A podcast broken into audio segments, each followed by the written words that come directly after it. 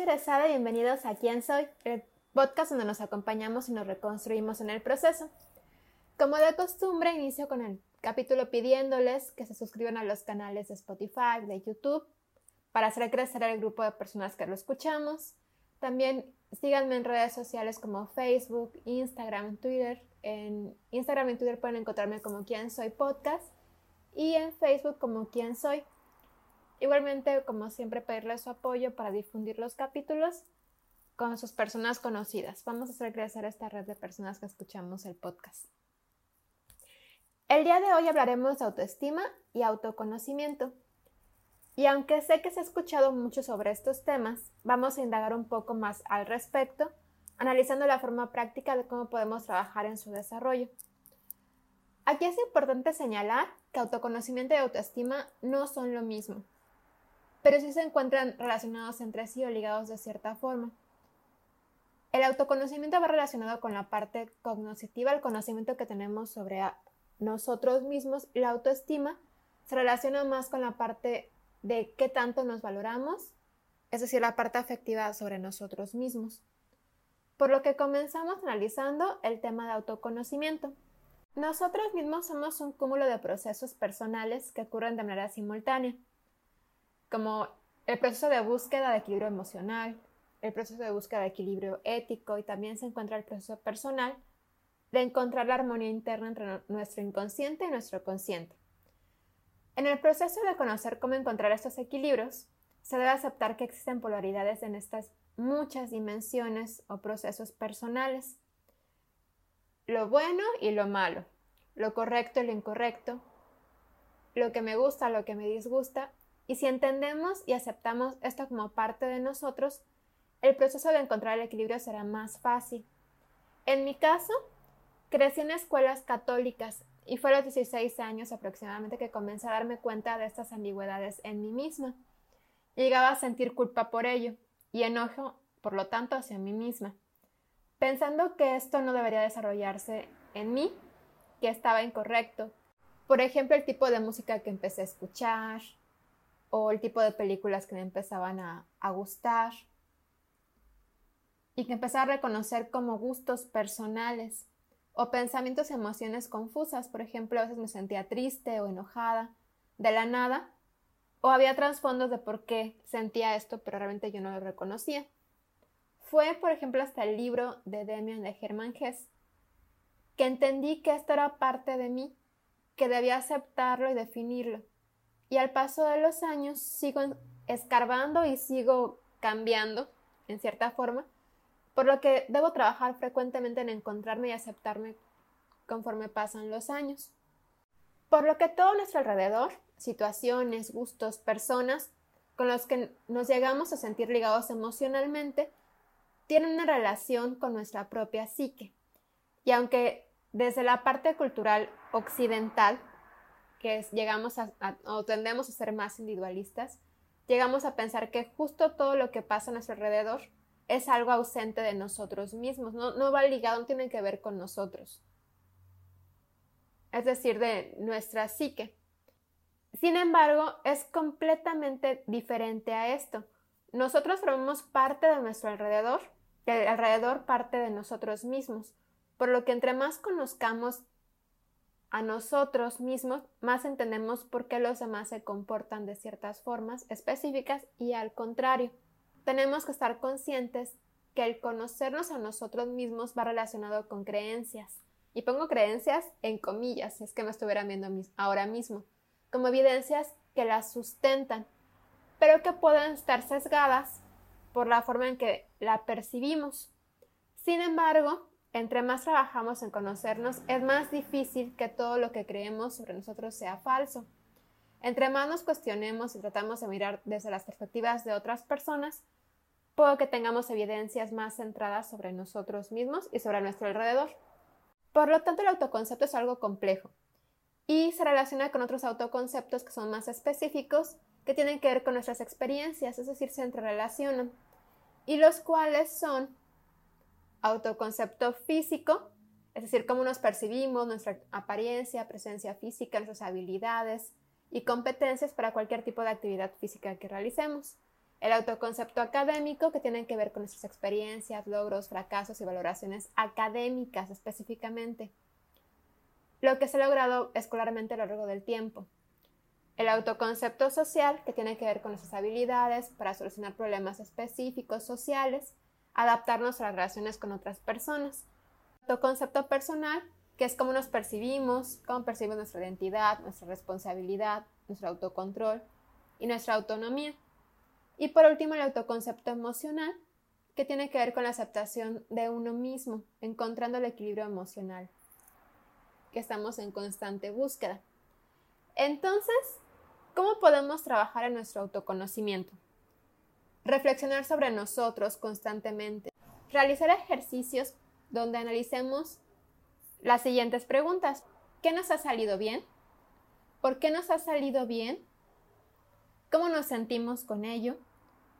las causas de estas emociones que estamos sintiendo al respecto, los errores que hemos cometido, qué nos ha llevado a cometer estos errores, qué podíamos haber hecho para evitarlos, retomando como aprendizaje esto y no culpándonos por lo que realizamos. El autoconcepto influye cómo nos comportamos y por lo tanto en nuestras vivencias. Conforme trabajemos en nuestro autoconcepto, vamos formando nuestra autoimagen. Estos no surgen solamente por existir, por lo que con respecto a la autoestima significa hacer un trabajo personal por aceptar características propias relacionadas con factores psicológicos y antropológicos. La autoestima forma nuestra personalidad, entonces nos da las bases necesarias y nos da por lo tanto un sentido de ser.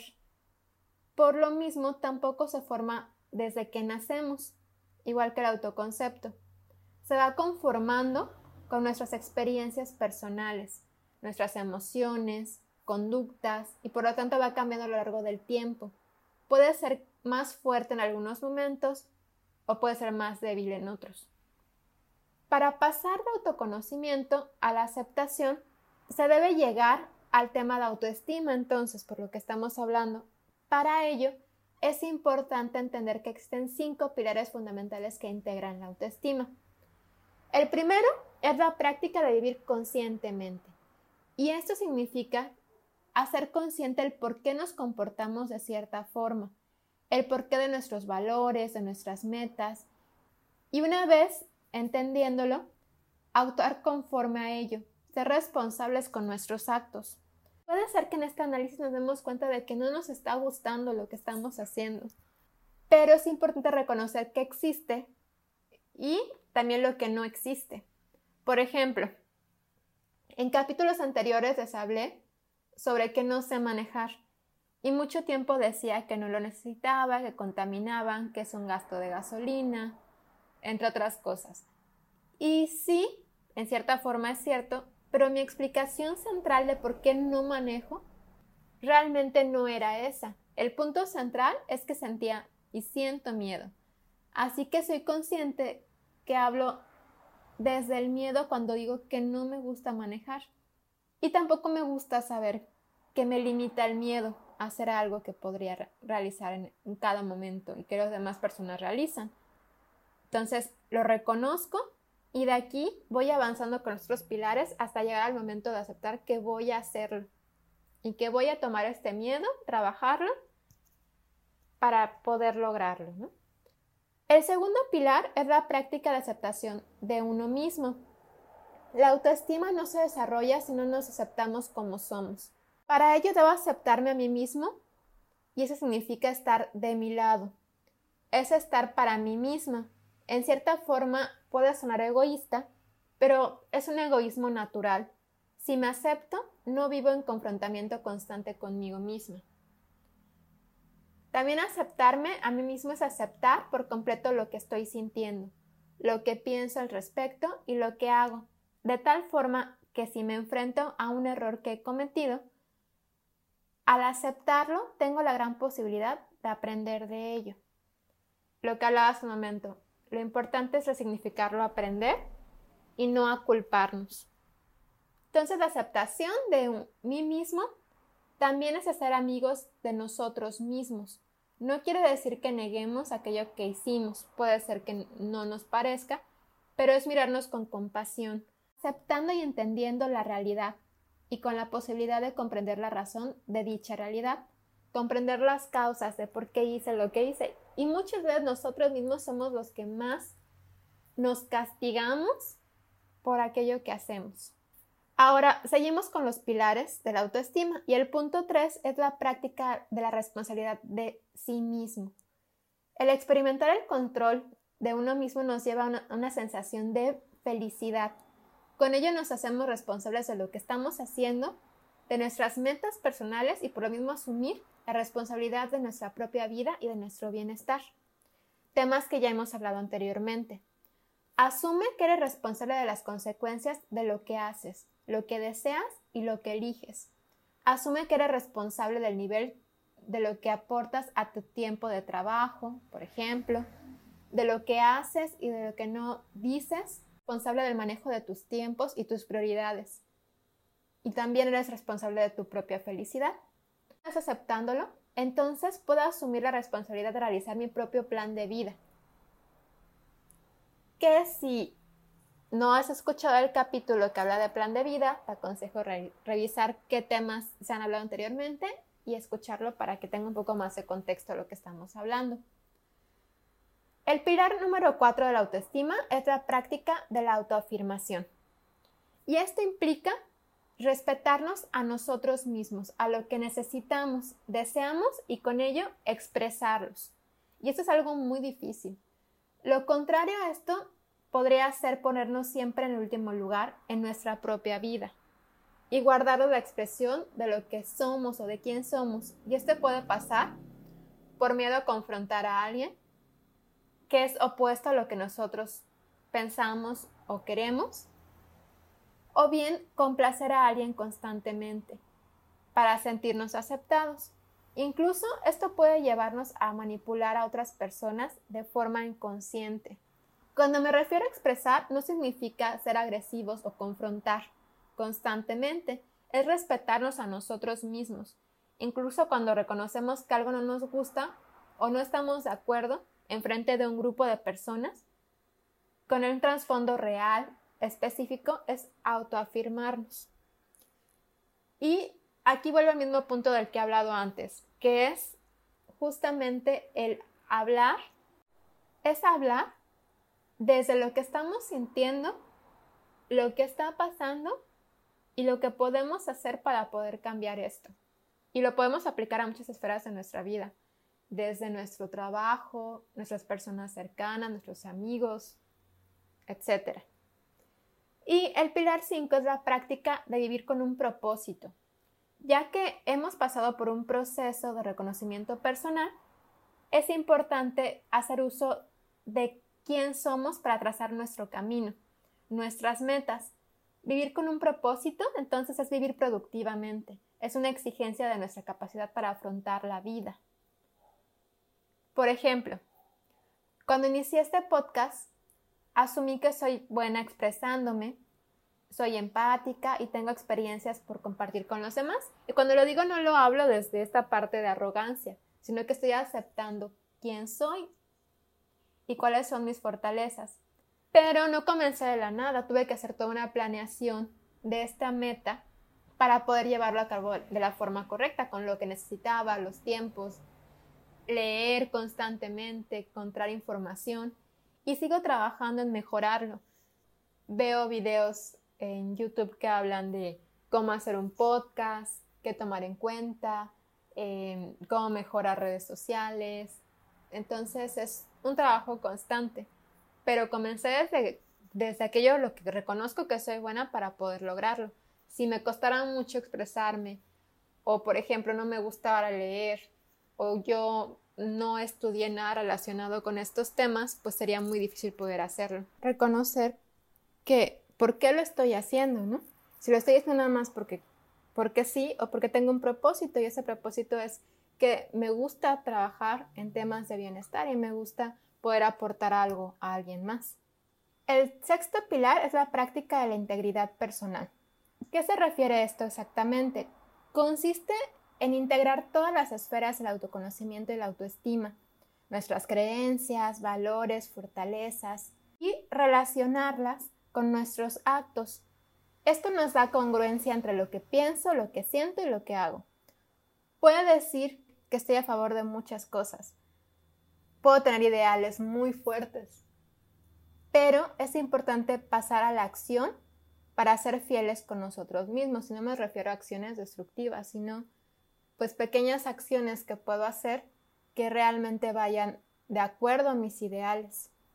Ya hablamos entonces de la importancia de la autoestima y de puntos a trabajar para reforzarla, pero igualmente es importante entender cómo nos hace sentir el desarrollo de las mismas. El tomarme el tiempo para trabajar en mí mismo o mí misma nos permitirá cambiar emociones negativas por positivas, no como imposición, sino como parte del bienestar personal. Hacer de forma más eficiente aquello que nos proponemos, el poder relacionarnos mejor con las personas que nos rodean y por lo mismo conformar lazos de amor con nuestras familias, amigos y pareja. Es decir, vínculos fuertes, inteligentes y positivos. Un amor propio saludable y bien construido surge de algo fundamental, Merezco todo aquello que me haga crecer como persona y ser feliz, aun con aquellos pensamientos negativos que nos llegan a rodear. Es darte cuenta que no te mereces algo negativo, no tienes por qué sufrir de manera innecesaria, entendiendo que esto es respetarte y aceptarte a ti mismo.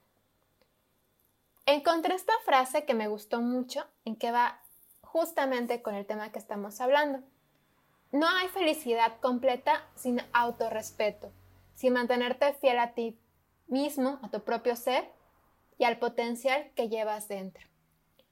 Y con este conocimiento presente, ten en cuenta como mamá, papá, hermano, hijo, amigo, que lo que le decimos y hacemos también influye en su proceso de autoconocimiento y autoestima. ¿Cuántos no recordamos algún comentario de un maestro o compañero de, la escuela, por ejemplo, que cargamos por mucho tiempo y tomamos como propio en la conformación de la idea que tenemos de nosotros mismos.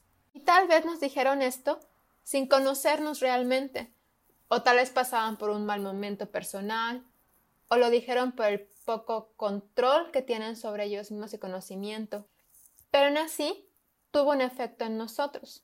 Hay un cuestionario llamado cuestionario de heridas a la autoestima, que sirve como una herramienta de cómo expresarnos sin hacer daño a los demás. Y pues ya hablamos de algunas preguntas de reflexión personal sobre autoconcepto, autoconocimiento y autoestima, pero poco se ha hablado justamente de cómo influimos en las demás personas, en sus propios procesos.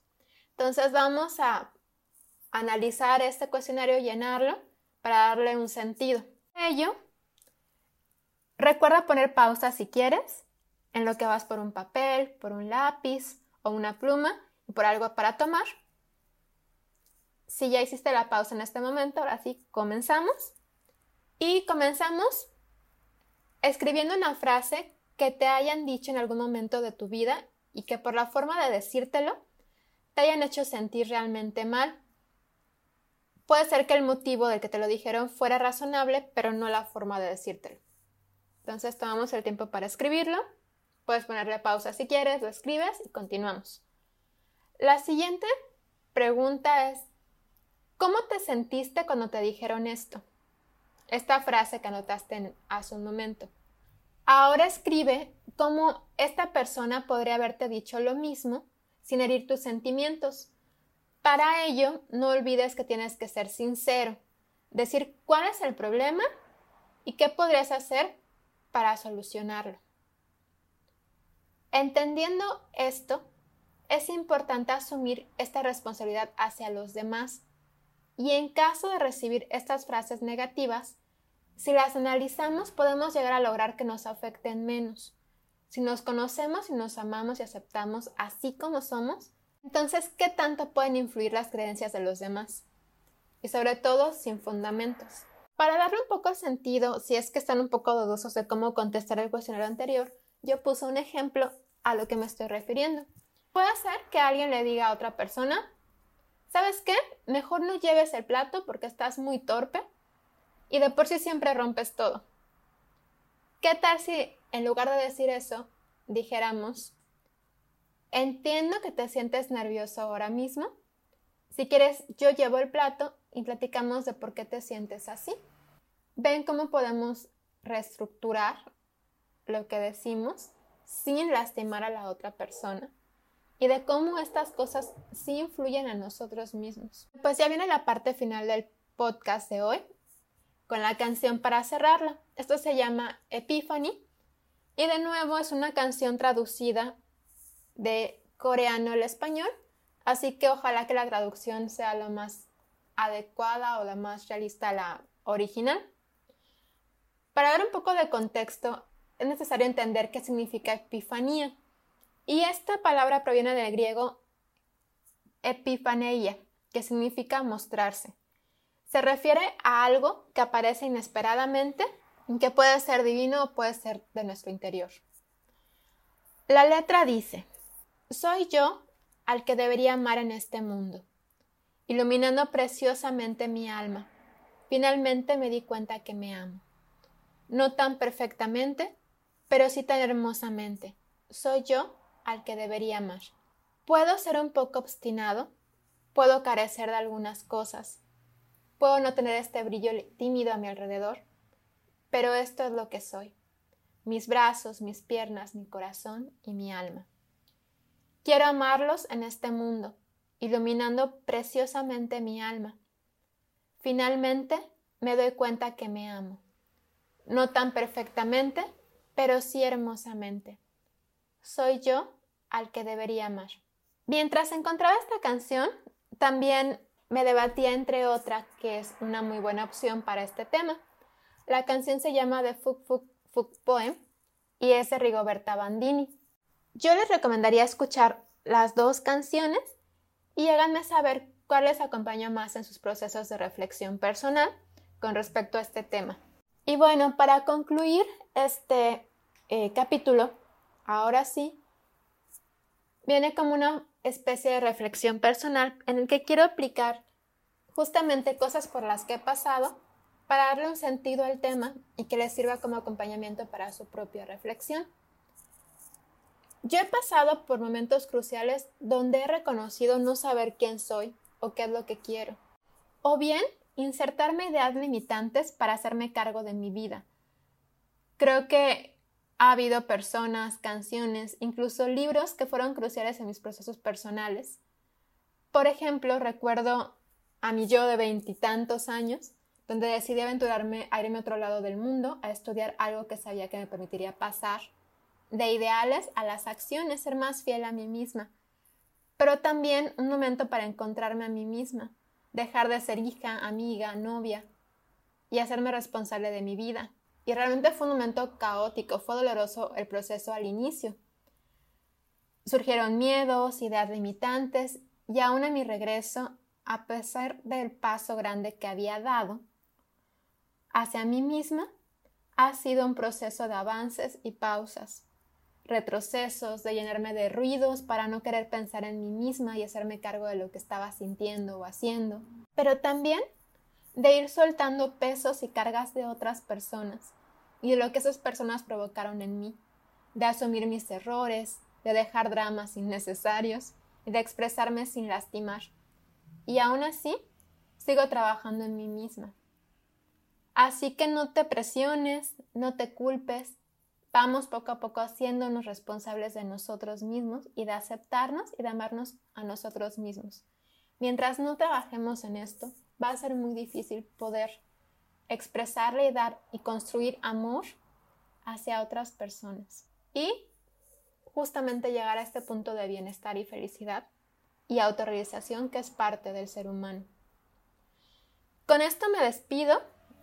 Eh, concluimos el capítulo de hoy. Cuídense y nos escuchamos la próxima semana en Quién Soy Podcast. Háganme saber si les gustó, qué opinan del tema, si les reconfortó, si se quedaron con dudas. Suscríbanse por medio de YouTube o Spotify y síganme por redes sociales, por favor. Saben que los quiero y hasta pronto.